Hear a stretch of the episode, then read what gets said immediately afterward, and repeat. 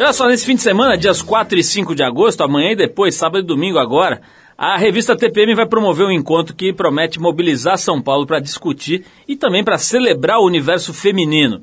Vão ser dois dias de música, de debates e de encontros entre figuras bem especiais.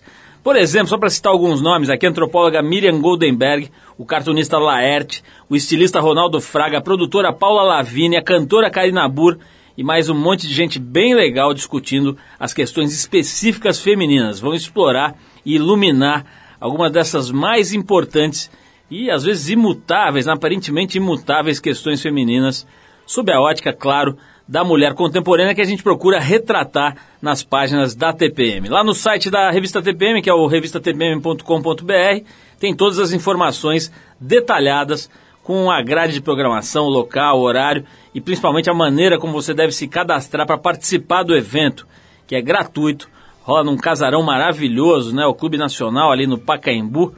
Passa lá no revistatpm.com.br para você se informar melhor sobre esse evento Casa TPM, que claro tem o apoio aqui da Eldorado FM. Bom, para te oferecer uma espécie de aperitivo disso tudo que vai acontecer lá na Casa TPM nesse fim de semana, no programa de hoje a gente vai relembrar a entrevista que a gente fez agora em junho, há pouco mais de um mês, com o cartunista Laerte. O Laerte vai participar de uma mesa de debate na, no evento que vai discutir o papel das mulheres nos dias de hoje.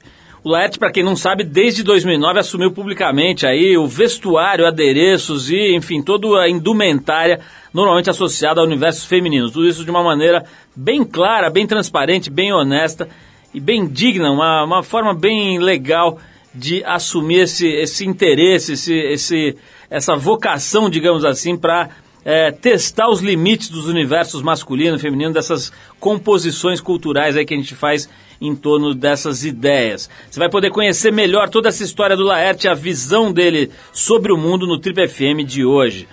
Mas a gente abre o programa com Steve Wonder e a maravilhosa Higher Ground, a faixa lançada no disco Inner Visions, de 1973. Depois do Steve Wonder tem Laerte aqui no Trip FM.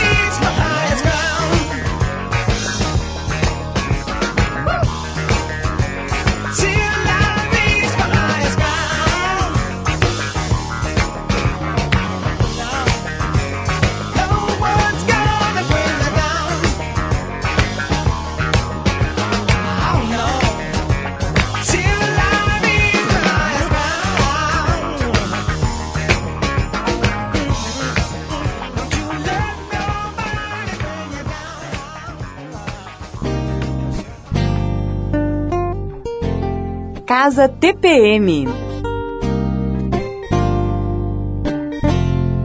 Reforçando seu compromisso com as verdadeiras questões da mulher contemporânea, a revista TPM traz um evento que vai discutir os assuntos que determinam, enriquecem e desenvolvem o universo feminino. Laerte, Maria Ribeiro, Chico Sá, Karina Burr, Ronaldo Fraga, Bob Wolfenson, entre outras personalidades, formam um mosaico relevante, inteligente, positivo, leve e bem-humorado da essência feminina. A Casa TPM vai ser montada em São Paulo nos dias 4 e 5 de agosto. O evento é gratuito e aberto ao público. Para saber mais detalhes sobre a programação e como fazer para participar, é só acessar revistatpm.com.br. A gente te espera na Casa TPM. Olá, eu sou o estilista Ronaldo Fraga. Estarei na Casa TPM no dia 5 de agosto.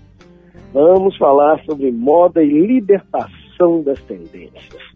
Estarei esperando por vocês. Apareçam, até lá. Patrocínio Natura, apoio Renault Duster e Eldorado FM.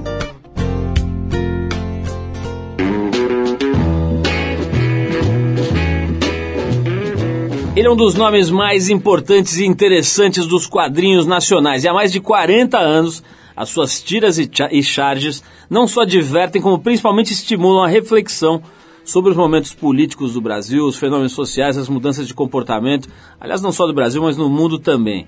Tá, tá, o, o nosso convidado de hoje está sempre focado nas transformações sociais e, sobretudo, nas aflições individuais, no drama da existência humana. Paulistano concluiu o curso livre de desenho na FAAP em 1968. Logo no ano seguinte, ele ingressou na Escola de Comunicação e Artes da USP, a ECA, onde ele estudou música e jornalismo. Embora os anos de ECA não tenham lhe rendido um diploma, lhe renderam seu primeiro fanzine, o Balão, fundado ao lado do Luiz G. Nos anos seguintes, ele trabalhou nos mais importantes veículos da mídia brasileira, passando por Placar, Veja, Isto É, Gazeta Mercantil, Estado de São Paulo e Folha de São Paulo, entre outros. Em paralelo ao trabalho nas publicações mais tradicionais, nos anos 80 ele se juntou ao Glauco e ao Angeli e emprestou seu talento para revistas como Chiclete com Banana, Geraldão e Piratas do Tietê. Além do trabalho em mídia impressa, ele escreveu também para a televisão, em programas como TV Pirata, Sai de Baixo e TV Colosso, todos da Rede Globo.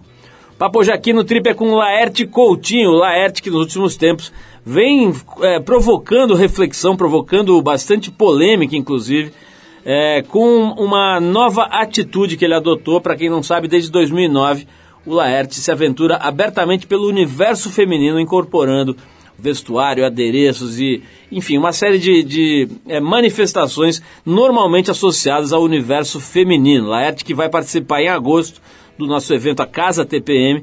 A Casa TPM vem aí com Laerte, muita gente boa para discutir um pouco dessa, desses assuntos ligados ao universo feminino e que também é um dos homenageados do Trip Transformadores 2012 desse ano agora.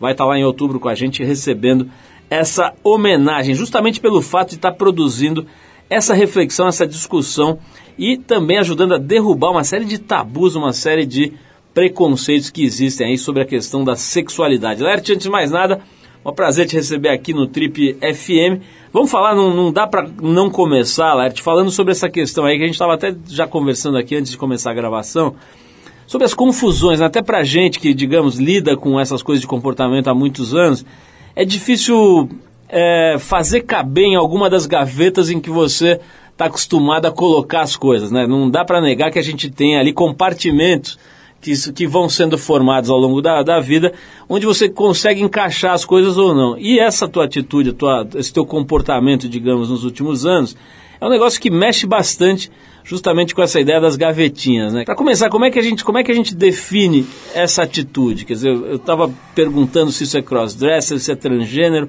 Como é que se define esse, essa viagem, digamos, essa, essa curtição, esse momento, essa atitude que você vem tendo aí desde 2009?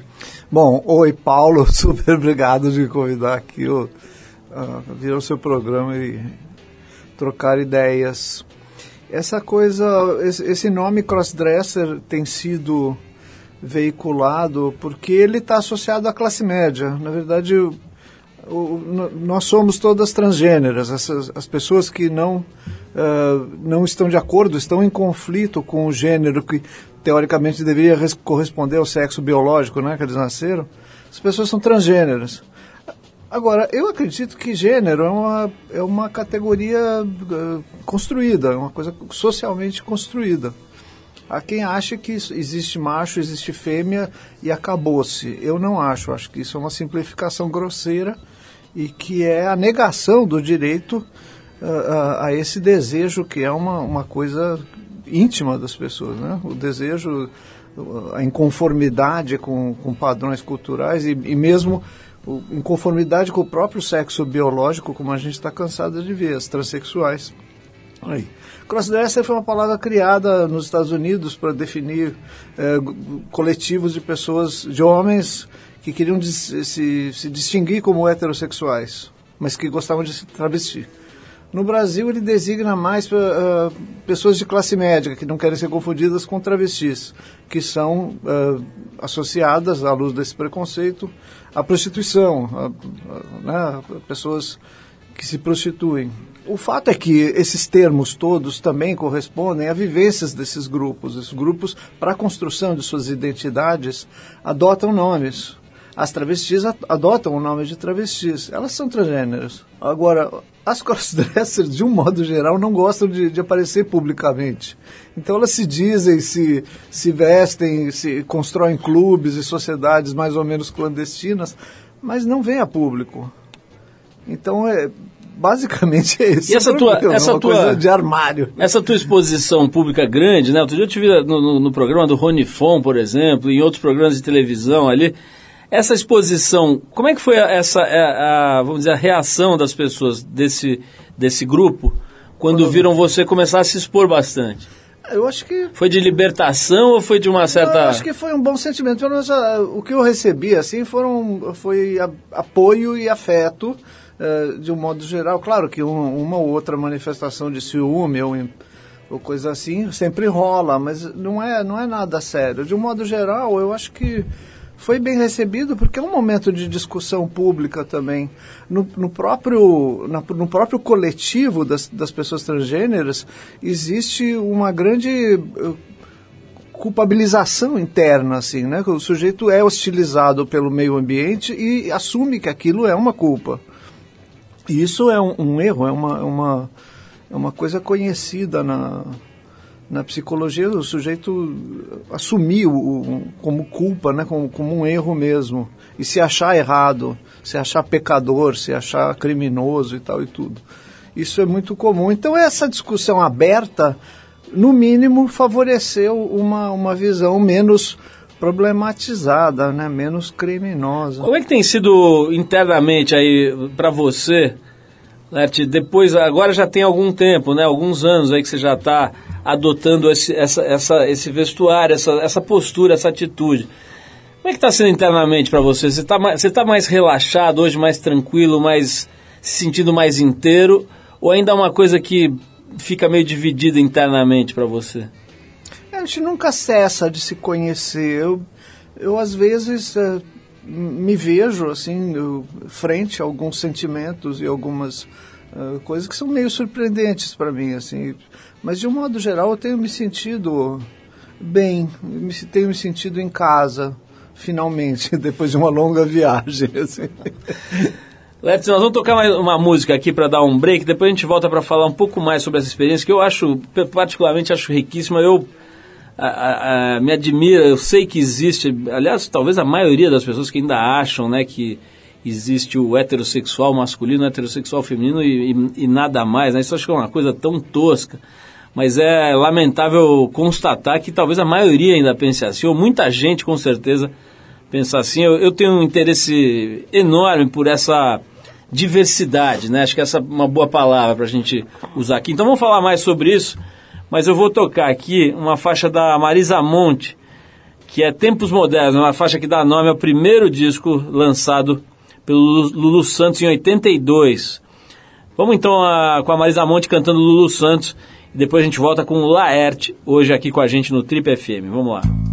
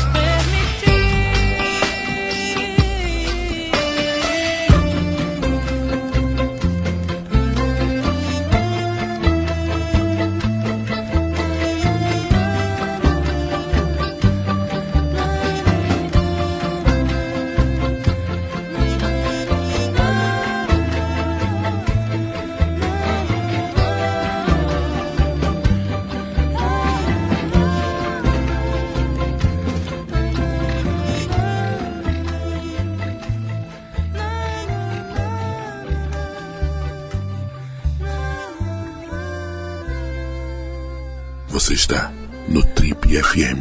Oh, baby. Legal, pessoal, você está no programa de rádio da revista Trip hoje conversando com Laerte, cartunista, chargista, um cara que tem feito um trabalho incrível aí na. Eu ia falar que é no humor, mas não é, não vejo como humor, acho que é na, é na análise de comportamento, né? na observação, na visão do mundo. Abrange o humor, mas ele é mais do que humor. Ele é uma, uma, uma experiência de análise de comportamento, o que pessoalmente me interessa mais ainda.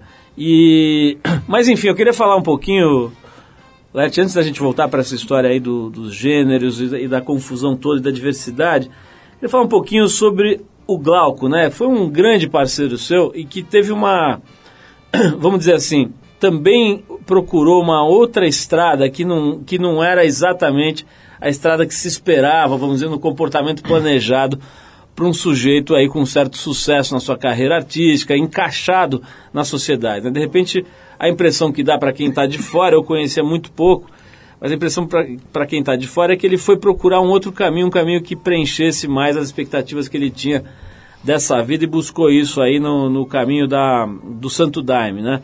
Agora já faz por volta de dois anos que ele morreu naquela situação trágica, super triste, vítima de um, enfim, de um sujeito ali transtornado e tal. Como é que, como é que você analisa hoje, o, o Lert, a, a, essa história do Glauco? Quer dizer, você acha que ele estava feliz, ele tinha encontrado ali, você tinha contato ainda bastante com ele, ele tinha encontrado ali uma, uma vida de, de mais equilíbrio, mais razoável, mais confortável do ponto de vista humano? Tinha, assim, e não, e não só isso, não só conforto, ele tinha encontrado uma, uma saída para um buraco profundo mesmo, que onde ele estava estava metido por conta de drogas, de uso de drogas e de desorientação geral e tudo. O Daime para ele foi um foi uma eu não, não gosto de dizer salvação porque eu tô, eu tô comprando a, a coisa religiosa nessa palavra, mas foi uma, uma, uma reconstrução, foi uma, uma experiência de reconstrução e de, de solidificação da, da, da, persona dele. Ele, a experiência religiosa para ele era o que ele queria mesmo, era, ele se encontrou ali. Você mantinha bastante contato com ele ainda? Pois é, o, o, numa fase a experiência religiosa dele foi justamente o separador da gente, porque ele deixou de fazer um monte de coisa, deixou de, de, de comparecer aos, aos, às reuniões de, de três, os três amigos que a gente fazia, ele deixou de frequentar um monte de lugares uh, onde ele e o Angeli principalmente frequentavam. Então houve um, um afastamento, assim, e que, que gerou até uma situação de atrito. A gente ficava meio puto com ele, ele ficava puto com a gente. E o fato é que demorou alguns anos até a gente se reequilibrar, né? Eu, eu pessoalmente foi em 2003. Eu, eu procurei o, o Glauco, fui lá tomar daime e tal e tudo e fizemos as, não é as pazes, a gente foi para um, foi um outro degrau, né? A gente foi para uma outra Como etapa, é que foi a tua, assim. tua experiência pessoal com o Daime? Pode falar disso? Posso, posso, não tem problema. O meu, o meu corpo, a primeira coisa que eu já estava até meio preparada para isso é o, é o organismo. O meu organismo reagiu de forma violenta. Eu tive, eu vomitei muito, tive uma crise de hemorroida braba, assim. Eu comecei a usar o Sempre Livre da mulher do Glauco. Mas o Glauco me atendeu e me socorreu e me amparou com muito carinho, então foi, foi bem legal. Assim. Então a parte, a parte de descobertas e visões assim, também uh, funcionou, também me, me deu uma, uma iluminada ali naquela hora. Daí eu fiz uma segunda, algum tempo depois eu voltei tive uma segunda experiência com o Daime que foi um pouco mais produtiva. Assim. Então, é bem interessante porque ele, ele te leva a determinadas uh, visões e, e, e, e, ideias, assim. Ele ajuda você a pensar também, refletir, né? Não é só piração. E, e, foi, foi mais legal. Mas eu encerrei nessas duas mesmo. Eu dificilmente teria uma terceira. O, o tem uma. A gente avisou as pessoas pelo Twitter que você vinha aqui, tem umas perguntas interessantes.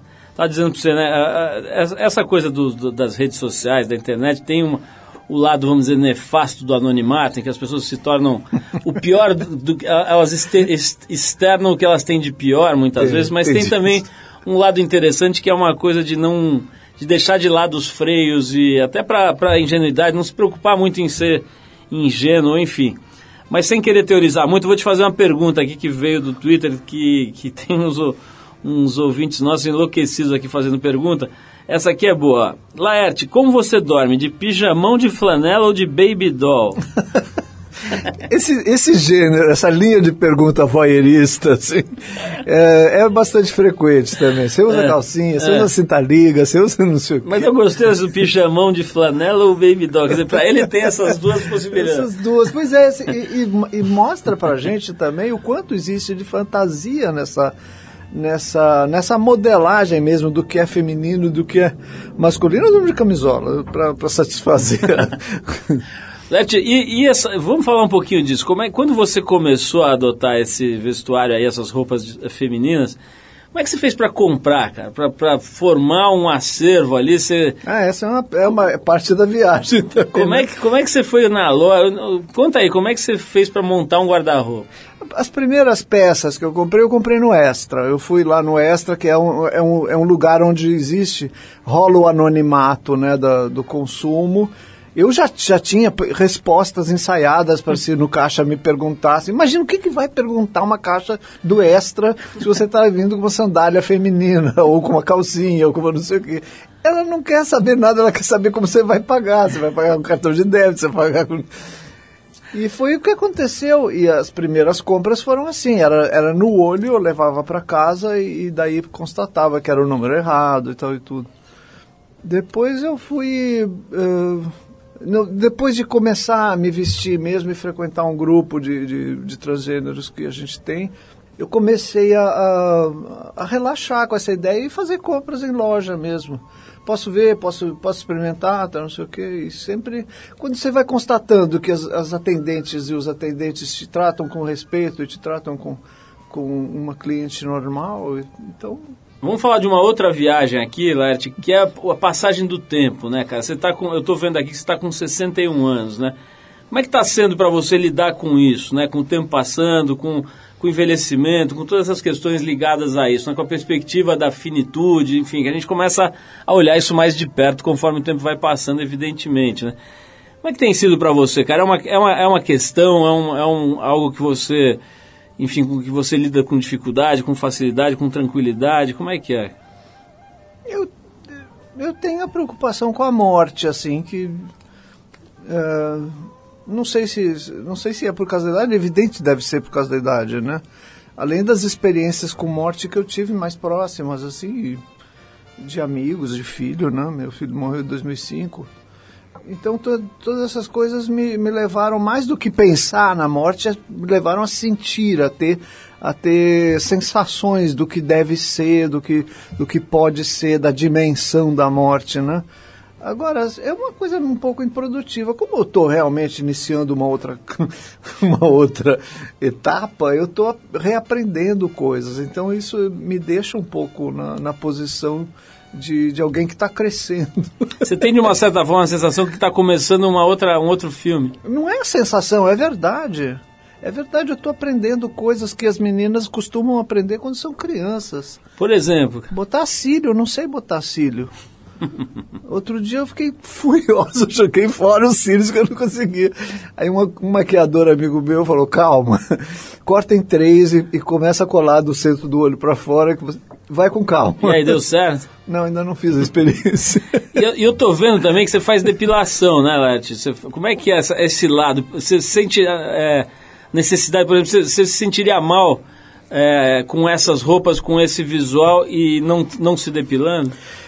Eu sim, mas aí eu acho importante a gente botar na mesa a seguinte questão: o que, que é ser feminino? Quando um, um homem quer ser feminino, ele, ele, eh, a não ser que seja um transexual que quer realmente ser uma mulher, o transgênero ele quer eh, representar uma mulher, ele quer parecer uma mulher o mais possível. Experimentar o universo feminino tem a ver com Exato. isso? É. Acontece que o feminino não existe. O feminino é uma criação cultural. Tudo que a gente relaciona como feminino Embora, por exemplo, a sua experiência de pai diga outra coisa, e tudo. Mas a verdade é que são coisas aprendidas. Simone de Beauvoir tinha toda a razão. Mulher, você aprende a ser. Como homem, você aprende a ser. Então, uh, tem certos gestos e certos uh, aspectos que um homem como eu precisa superar. Por exemplo, ter barba. Então, é preciso, eu preciso fazer alguma coisa para parecer que não tenho barba. Eu preciso fazer alguma coisa para parecer que não tenho pelos.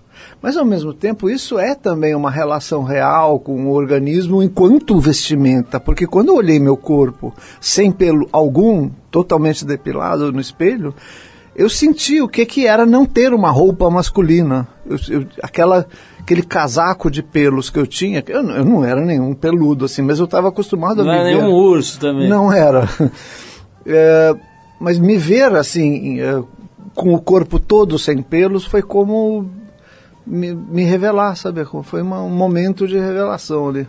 Nath, a gente está falando sobre experiência humana de um jeito legal, então eu me sinto à vontade para perguntar sobre a morte do teu filho, que é um assunto difícil, imagino muito difícil para lidar, enfim, mas como é que foi, cara? Isso, como é que você fez para não enlouquecer com a. Eu, eu, já li muito sobre isso e, enfim, é, pessoas próximas é, de mim passaram por, por, por, essa experiência e tal, e, e, eu sei que é um dos sofrimentos, se, se é que é possível medir sofrimento humano e, e, comparar, mas há quem diga que é o pior sofrimento possível, né, que um ser humano pode experimentar. Como é que você fez para não enlouquecer com isso, cara? Eu agi, agi por instinto, acho.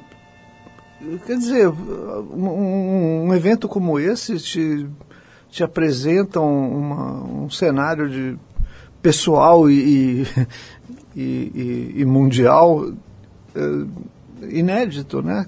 Te obriga a refletir muito. Eu acho que eu não enlouqueceria porque não acredito que as pessoas enlouqueçam assim a partir de um trauma, sabe? Eu acho que quando se perde o equilíbrio, você já estava já tava numa determinada série de condições ali. Eu não sei, para mim foi uma. A, a, sensação que eu tenho é que vários véus e várias coisas, cortinas e véus se abriram, assim, e eu vi determinadas coisas ao mundo e a mim mesmo de uma forma inédita. Então, eu passei, por exemplo, a, a, a operar com o meu trabalho de uma forma que eu queria já, mas eu, eu perdi totalmente os freios e, e as então, então dá para fazer uma, uma, uma analogia, uma ponte entre essa tua mudança de comportamento também e esse fato? Você acha que isso, isso liberou, te libertou um pouco? Mais ou menos, porque eu estava uh, já começando o meu processo de assunção da transgeneridade em 2004, um ano antes do Diogo morrer. E eu justamente interrompi esse processo com a morte dele porque me provocou uma confusão pessoal muito grande e eu achei melhor interromper. Eu não estou com pressa, eu já estou. Eu já, já, já escondi isso tanto tempo que eu quero refletir com calma. Né? Desde quando você estava escondendo isso? Desde quando que isso ficou claro para você? É porque são coisas que, embora sejam diferentes, orientação sexual e uh, identidade de gênero, são coisas que se articulam. Eu descobri a minha orientação sexual, ou a presença dela, ou desconfiava dela há muito tempo, quando eu tinha 17 anos, quando eu comecei minha vida sexual, que foi com um homem, é, e continuei, a segunda, a terceira também com homens, eu, eu entendi que ali não era assim um, um capricho ou uma situação de, de ocasião, uma coisa rápida que passaria. Entendi que aquilo era uma coisa é, para valer, mas me assustou muito. Então, com orientação sexual, eu já, eu já vinha escondendo e, e mistificando há muitos anos. Tanto é que eu casei sempre com mulheres. Eu tive três casamentos. Net, vamos fazer mais uma pausa, a gente já volta para bater mais um papo aqui. Vamos para esse som aqui do Smoke City, que é uma banda inglesa que faz um, um rolo aqui, uma mistura com jazz e hip hop que também bebeu na fonte do samba, da bossa nova, uma coisa bem legal, falando em diversidade, né, em mistura. Esses caras são bons aqui. Deles a gente separou a faixa Mr. Gorgeous, do álbum Flying Away, que é de 97. Então a gente vai de Smoke City e daqui a pouquinho a gente volta com o Triple FM, hoje conversando com o cartunista Laerte. Vamos lá!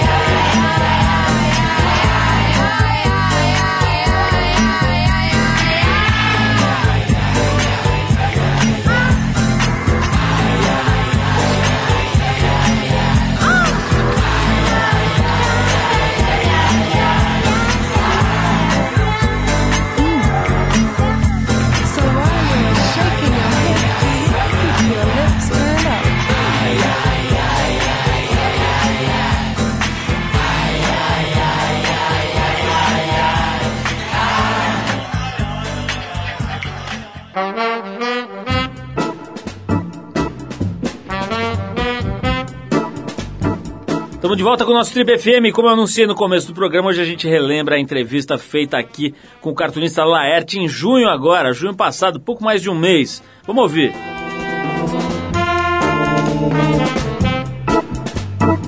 Legal, pessoal, estamos de volta. Esse é o programa de rádio da revista Trip. Para quem perdeu o começo dessa entrevista, é só ir lá no trip.com.br. Tem essa entrevista e tem as, as entrevistas todas dos últimos 12 anos desse programa, que daqui a cerca de um mês completa 28 anos no ar ininterruptamente, graças à bondosa e generosa participação dos nossos convidados e da nossa audiência. Nosso convidado de hoje aqui é o Laerte Coutinho, que eu estava querendo encaixar, eu, eu procurando as minhas gavetinhas aqui, estava querendo encaixar o Laerte na gavetinha de quadrinista. Laerte, quadrinista, pensando em quadrinista, humorista, acho que você é tudo isso, mas eu quero falar um pouquinho desse humor da televisão hoje, né? Sem dúvida teve uma mudança radical nos últimos tempos aí com relação ao humor na televisão, né? Uma série de coisas novas apareceram, gostemos ou não, elas estão aí, estão emplacando, estão conseguindo um lugar. Você tem assistido televisão? Você tem visto essas coisas? É um negócio que te interessa? Como é que é a tua relação com esse humor de É, televisão? me interessa como, como meio de trabalho mesmo, que é o meio em que eu trabalho. E com o que eu tenho tido crises, assim, eu tenho tido grandes problemas com, com o humor atual. Eu não sei, eu sou. Eu, eu, eu tenho uma. Comecei a minha vida sob a ditadura uh, e me acostumei a ver o meu trabalho e o humor em geral como uma espécie de turma do bem. Nós uh, somos uh, inimigos da tirania, somos transgressores, somos. O humor é uma arma a serviço de um mundo melhor, da democracia, do que seja, entendeu? A complexidade que a realidade foi assumindo com, com o fim gradativo da ditadura e, com, a, e com, a, com novas formações e novos agentes e novos participantes desse cenário político, veio isso tudo trouxe para a minha visão do humor também um aspecto do humor que eu tinha esquecido, que é o de reforçador de preconceitos, quer dizer, não mais o transgressor e o derrubador de mitos e tabus, mas também a arma com que certos preconceitos se solidificam, porque quando você conta uma piada, você tem que contar que o outro concorde com você, que tenha o mesmo substrato ideológico que você. Senão não, dá, não se dá o humor, né? É, é, isso é uma, uma, uma coisa meio óbvia, assim, do, do, do fenômeno do discurso humorístico. E o fato é que essa, esse aspecto é, tem me deixado bastante confuso, para dizer o mínimo. Assim. Então, existem certas manifestações e certos episódios né, do, do humorismo brasileiro hoje que me deixam até chocado, que são coisas que eu jamais ousaria dizer pela grosseria, pela, pela, pelo conteúdo ideológico evidentemente reacionário ali e grosse, grosseiramente reacionário. Mas eu fico pensando também que a gente está é, frequentando uma, uma realidade nova. Nos Estados Unidos, eu, eu, eu, vi outro dia o Family Guy botou a Britney Spears fazendo a moleira do nenê dela de cinzeiro enquanto falava o telefone, sabe? E, e eu fico pensando, como é que eles fazem isso e a Britney Spears não bota uma ação que, que, que, que obriga eles a vender a casa, para sabe? Não, aqui é o contrário, né? o, o o Rafinha Bastos falou aquela coisa que eu acho super inocente e moleca, assim, né? No ar e, e tomou um processo fenomenal. Então, existe alguma coisa que tem que ser superada que eu acho que tem a ver com a maturidade da, da cultura brasileira. Sim. Mas o humor também precisa ser visto como algo passível de crítica, passível de, um, de uma avaliação crítica, no mínimo, né? Agora, eh, tem essa grande discussão de, de se, se, essa avaliação crítica deveria passar por algum tipo de limite. Você acha que não tem que não, limite não, não. nenhum? Sou, sou, sou contra o limite. Assim, Para mim, isso é ponto pacífico, sem, sem censura, sem limite. Agora, como essa crítica vai se exercer, tem diversas. Até o humor de resposta, que é uma coisa que se pratica muito pouco no Brasil. As pessoas respondem com processos, não com outra piada, né? Nos Estados Unidos é muito comum o humor de resposta existem comediantes negros, comediantes gays, comediantes mulheres, comediantes de várias minorias que estavam acostumadas a só ser objeto da piada, que hoje são sujeitos, são, são construtores de piadas agressivas também, e que na prática trabalham na demolição desses, desses castelos de preconceito, né? No Brasil isso vira, vira luta ideológica, vira luta ju, jurídica em tribunais e tal e tudo. Vamos tocar um som aqui, Laete, e a gente volta já já para bater mais um último papinho aqui. A gente separou mais uma banda londrina aqui, o Blur. A música é Girls and Boys, sugestiva aí para o assunto de hoje. O disco é o Park Life de 94. Depois do Blur, a gente volta para bater mais um papinho final aqui com Laerte, hoje aqui no Trip FM. Vamos nessa.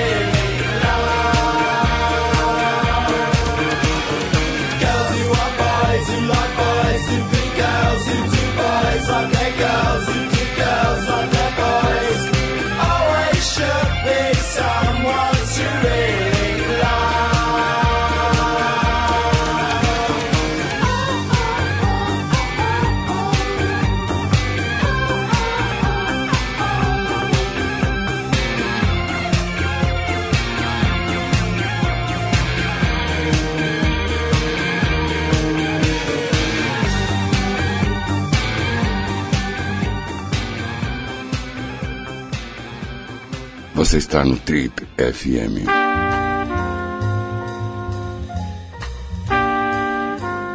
Legal, pessoal, esse é o programa de rádio da revista Trip, hoje recebendo cartunista, quadrinista, humorista, seja lá o que for, Laerte. Laerte, é, como é que tá o teu trabalho, cara? Você tá é, focado nas, nas tiras ainda de jornal? Como é que você se divide aí a tua atividade profissional? Principalmente tiras, principalmente a Folha. Minha tira é distribuída para mais três ou quatro jornais, ou quatro ou cinco jornais, mas basicamente é a Folha, onde eu também uh, frequento outros cadernos, caderno de informática, caderno folhinha e tal e tudo. Então, é, é basicamente meu, meu, minha rotina de trabalho envolve abastecer a Folha. É, fora isso, tenho outros projetos. Tenho projeto de fazer livros de coletânea, tenho projeto de contar uma história um pouco mais alentada, uma coisa meio memorialista, assim, que está me dando muito trabalho de resolver. Tem uma pergunta que eu queria te fazer, Lerte, que acho que poucas pessoas te perguntam, que é sobre a sua irmã, né? Você tem uma irmã que, inclusive, foi capa da Trip aqui faz um, acho que uns três Marília, anos, a é. Marília, né? E ela tem uma história incrível também, a história da vida dela, e, e uma, vamos dizer, uma técnica que ela usou para se reequilibrar na vida, se eu estiver falando alguma besteira, você me corrige, foi o, o- a ginástica, né? A- a- O levantamento. o levantamento de peso, o alterofilismo, como se chamava, como se chama, é, é, vamos dizer assim, tecnicamente o esporte, né? E ela leva isso a sério. Inclusive tem uma performance respeitável, acho que tem alguns títulos aí. É, é bem tudo. mais do que a sério. Ela en- entende profundamente do assunto. Eu ia ela dizer isso, ela é formada Na em, prática e na em teoria. fisiologia, não é isso? é formada em biologia e em sociologia. E é ela- também formada em, no, no, no- em, como é chama? Educação física. Educação ela, física, ela né? tem, Acho ela, ela não não me- fez a faculdade de educação física, mas ela tem ah, o registro de, de atleta. Então é uma, é uma, vamos dizer assim, uma intelectual que foi praticar o seu conhecimento ali do ponto de vista físico e, e, e acho que, se não me engano, conseguiu alguns títulos aí, alguns... Tem, ela né? é campeã brasileira, sul-americana e tem algumas marcas mundiais. De Ela- levantamento de peso. De levantamento. E isso gerou para ela uma, acho que uma, uma autoconfiança, uma coisa que ela tinha perdido. Né? Eu me lembro da história dela, que é uma história com passagens difíceis e tudo. Ah, sim, muito. né? E eu queria saber o seguinte, e o que aconteceu foi que ela ficou muito forte, né? Evidente com essa, esse trabalho físico todo, ela ficou musculosa, ficou com uma cinturinha fina e um, e um tronco muito forte, né? Com musculatura de ombro, etc. E ficou com uma, com uma silhueta que, as pessoas chamam que, de que se associa ao, à coisa masculina, né? E a capa da trip, a foto que ela posou, era uma foto muito interessante, em que você via ali uma figura que você não conseguia muito bem catalogar, né? Nesses, nessas gavetinhas que eu estou falando aqui desde o começo que a gente tem. Como é que é a tua relação com ela, o teu papo com ela? Vocês trocam ideias, vocês têm uma, um, um nível de relação legal, assim, vocês têm conversado nesses últimos tempos? Bastante, bastante.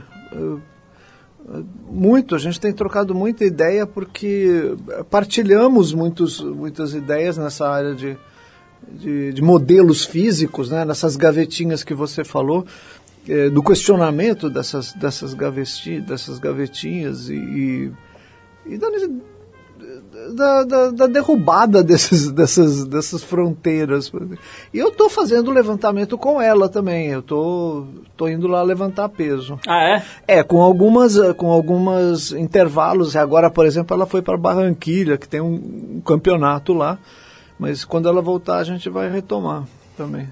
Laerte, agora para a gente encerrar, eu queria saber o seguinte: quais são as tendências de moda feminina para as mulheres que estão nos ouvindo aqui, que gostam do seu estilo, que têm visto as suas fotos por aí? Paulo, eu tenho recusado aparecer em programas do tipo Esquadrão da Moda justamente para fugir desses modelos. Eu, Eu quero saber se o Extra tá bombando, se o departamento de moda do Extra você recomenda, ou se você tá mais para Chanel agora. Não, eu me abasteço em, em, eh, tanto no Extra, no Carrefour, ou no, todos esses, esses hipermercados têm seções de roupas, né, que onde você pode encontrar coisas ah, baratas e relativamente boas. Você pode ir na, na Casas Marisa, você pode ir também na CIA. Mas eu tenho algumas lojas que eu, que eu gosto, lá na Barreds ou da Collins, por exemplo. Eu Brechó, abasteço. brechó você gosta também, não? Brechó eu ainda não comecei a pesquisar. Eu sei que, que é, um, é um manancial bom, mas eu ainda não comecei a pesquisar. Para começar, poucos brechós têm provador. Então você tem que ter um olhômetro bom, né?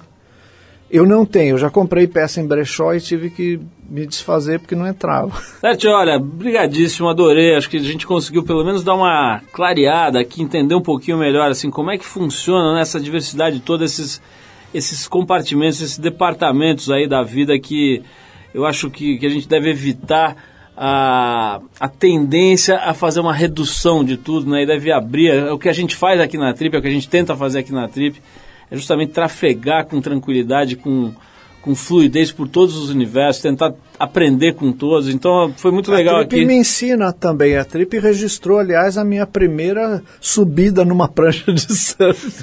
É. Aí em dois, Pode crer, é verdade. 2002.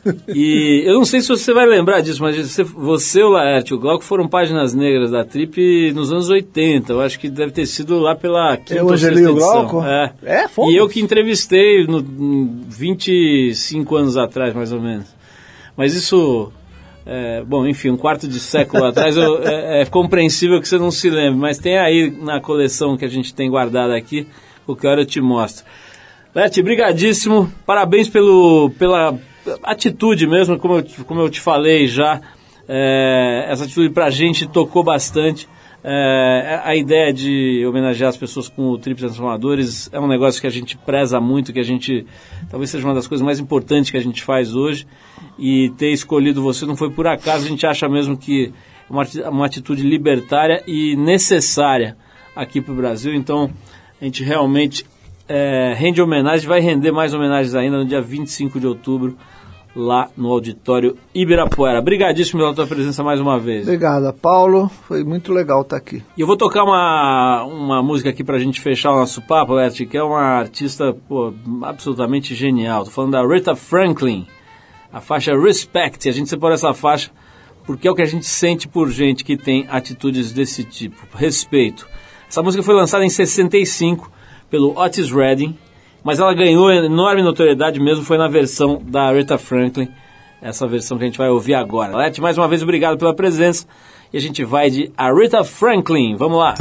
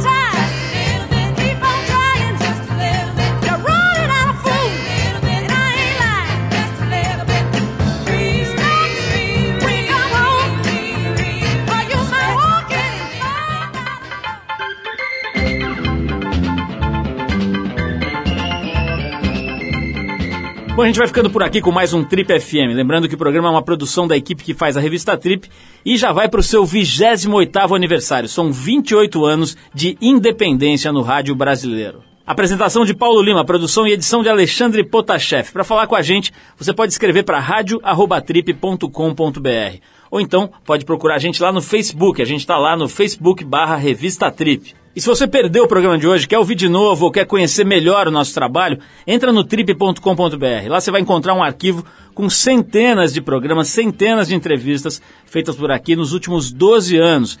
E você pode baixar essas entrevistas para ouvir a hora que quiser, onde quiser. Tem gente que ouve no trem, no ônibus, pedalando, correndo, enfim, a hora que você quiser, você pode acompanhar o nosso trabalho. Você também pode acessar esse arquivo pelo aplicativo da revista Trip para o iPhone, para o iPod Touch e também agora no iPad. É só procurar lá na Apple Store, você vai achar, ele é gratuito. Na semana que vem a gente volta nesse mesmo horário com mais um Trip FM. Abração e até a próxima.